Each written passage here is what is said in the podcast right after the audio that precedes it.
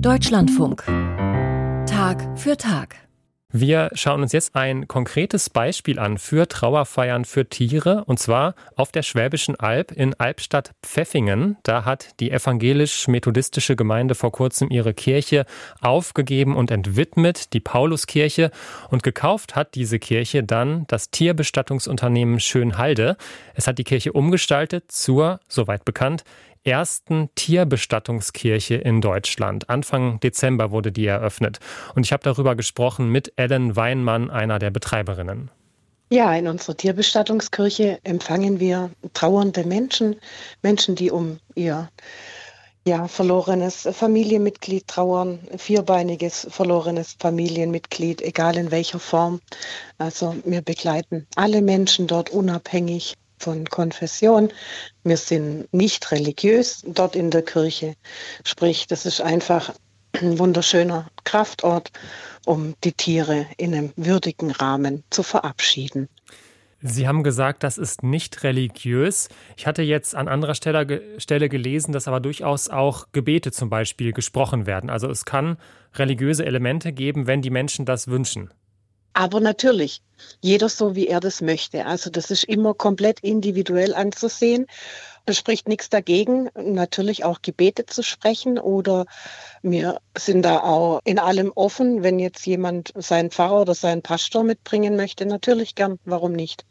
Gab es das schon, dass ein Pfarrer, eine Pastorin oder so weiter dabei war?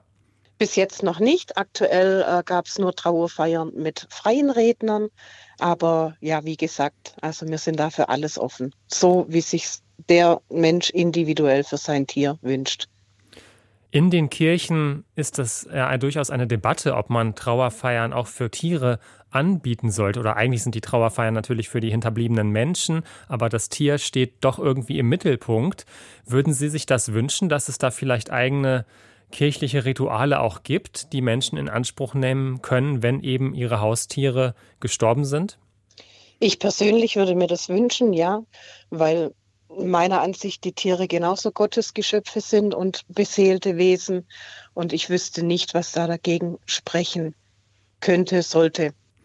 Ihre Tierbestattungskirche gibt es jetzt seit rund sechs Wochen. Wie ist denn bisher die Resonanz? Sehr groß.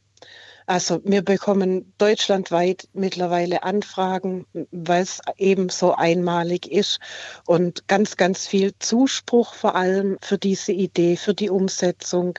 Also wir sind, äh, wie soll ich sagen, ich kann es selber nicht glauben, dass es so großen Zuspruch findet.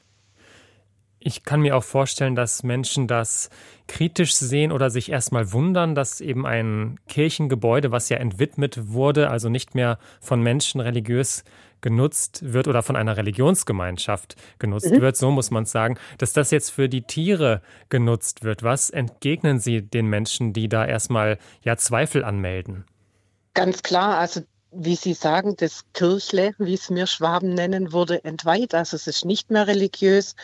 Und wer dort nun einziehen darf, bestimmt ja die Kirche. Wir sind wunderbar dankbar, dass wir dort einziehen durften und das Kirchle praktisch in dem Rahmen auch erhalten konnten. Also sprich, es wurde nicht umgebaut, oder fand keine Umnutzung statt, jetzt sage ich mal zu einem Wohnraum, sondern wir können dort einfach ja die trauernden Menschen empfangen. Ellen Weinmann vom Tierbestattungsunternehmen Schönhalde. Das Gespräch haben wir vorab aufgezeichnet.